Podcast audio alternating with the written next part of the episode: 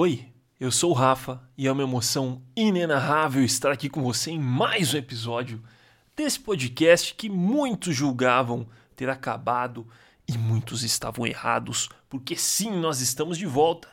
E aí, me conta como está sendo sua semana, como é que tá a família, tudo certinho, tudo bacana? Pô, comigo tá tudo ótimo também. E muito feliz de estar aqui de volta e falar de um assunto muito bacana que aconteceu comigo tempos atrás aí. Foi o primeiro chá revelação que eu participei na vida. Já foi algum chá revelação? Uh, eu sei que tem gente que acha brega ou outros que acham é, algo pô, diferente, né? E aí tem um monte de, de vídeo na internet de falha no chá revelação e coisa explodindo e coisa caindo e o pai se machucando e por aí vai. Uh, e no chá revelação que eu participei, não teve nada disso, uh, ou quase nada disso, será? Vamos descobrir juntos. É... Foi algo muito especial que aconteceu comigo, sabe? É... Eu conheço um casal de amigos há pouco tempo, até recentemente, é o João e a Talita. E mesmo com pouquíssimo tempo de amizade, eles se tornaram pessoas super especiais para mim, pessoas que, que, sabe, super fazem parte da minha vida. Uh, e eu recebi um convite para participar do chá revelação do bebezinho deles, que ou seria Timóteo ou seria a Helena. E antes de eu continuar a história, diz aí o que, que você acha que foi no fim das contas, Timóteo ou Helena? Pô, vamos descobrir junto também. e o curioso desse chá revelação aí é que assim, é um evento de família, né? É um evento que você não convida qualquer pessoa. Então me senti honrado de estar no meio ali é, de muitas pessoas que eu não fazia ideia de quem eram, mas é, eu me senti parte daquilo, né? Me senti incluso e foi muito especial mesmo. Quem conseguiu vir, né? Porque afinal de contas o João e a Talita é, o, eles vêm de longe, né? Eles vêm de outra cidade. Uh, o João, no caso, vem até de outro estado, inclusive. é, então, assim, das famílias deles, né? Quem conseguiu vir até Jundiaí, que é a nossa cidade, veio. Quem não conseguiu, teve até uma live para assistir o momento da revelação. E ali, né, durante a, a festa, a gente estava é, tomando cuidado, né? Eu estava junto com, com alguns amigos, né? Alguns eu conhecia, outros não, outros eu conhecia ali no dia, né?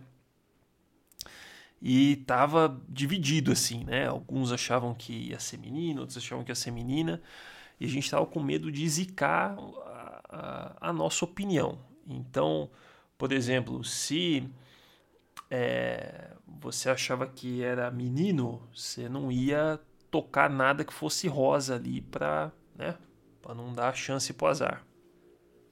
Ou se você né, achasse que era menino, o contrário. E nossa, foi muito engraçado porque bem na hora que ia revelar, é, e a gente com essa preocupação toda com a zica, né? Bem na hora que ia revelar, teve uma tiazinha ali que ela pegou uma sacola e começou a tirar um monte de coisa rosa dentro da sacola. Escovinha de cabelo, e é mamadeira, e é brinquedinho, e é não sei o que. E ficou muito animada com, com a revelação tendo certeza que ia ser menina.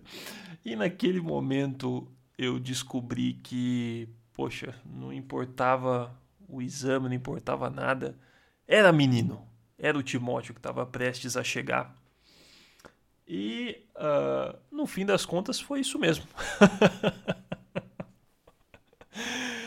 eu acredito que, que era menina, e mas no momento em que essa tia é, tirou ali todo aquele aparato rosa de dentro da sacola, ela alterou o curso da história. E agora temos aí o Timóteo a caminho. E esse fim de semana foi muito especial, sabe? É, você já teve num dessa, dessas rodas de amigo assim que você pô, faz rolê num dia e depois no outro dia você também tem rolê com esse pessoal, né? É, porque no dia seguinte a gente também, né? Alguns dos parentes ali estavam indo embora, né? Para os seus estados e eu fui convidado para almoçar, né? Com com uma tia ali do, do João, né? Os primos e tal. E que também foi bastante especial porque esse sim era um almoço de família e eu tava ali no meio, né? Então, é, poxa, foi um dos melhores fins de semana do ano, né? E você tá sempre aberto a essas novas amizades, é, pessoas boas, pessoas que fazem sentido na sua vida, pessoas que, que realmente estão ali contigo, é só vantagem, porque você acaba não só tendo essas experiências né, de vida. É, eu nunca tinha participado de um chá revelação e agora eu tenho essa história para contar. Mas você também acaba conhecendo muita gente nova, você acaba se envolvendo é, em situações que, poxa, podem mudar a sua vida para sempre, ou no mínimo deixar uma memória aí que você vai ter com muito carinho.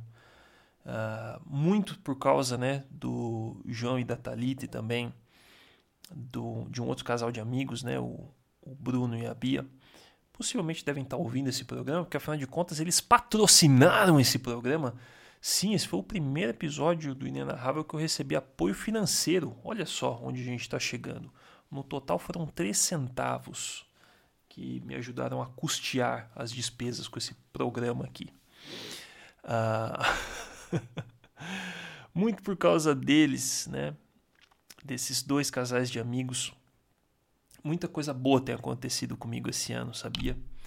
É, muitas histórias legais que eu pretendo contar em próximos programas, muitas pessoas legais que eu conheci, inclusive a minha namorada, olha só, inclusive Lívia, se você estiver ouvindo esse programa aqui, um beijo super especial no seu coração.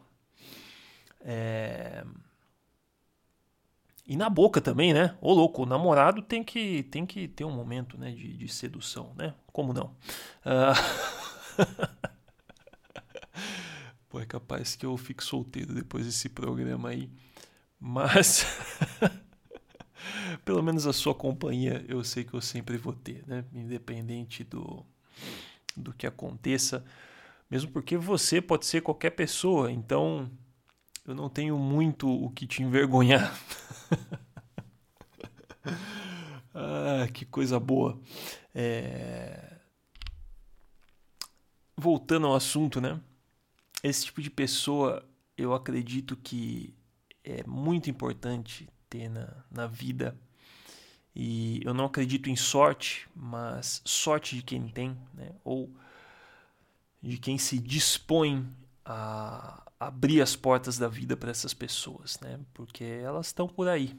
Né? E você é, construir uma história, é, ao mesmo tempo que é algo super simples, também pode ser muito complexo, mas o mais importante de tudo é que quando você está disposto a construir uma história, ela acontece. Então pode ser difícil, pode ser demorado, pode ser fácil, pode ser rápido, isso não importa. O que importa é a nossa disposição em fazer as coisas acontecerem, em buscar é, essas experiências, essas memórias que não, não só por lembrar, né, mas por fazer parte da nossa vida, por transformar a nossa história e tornar a gente em pessoas melhores, né?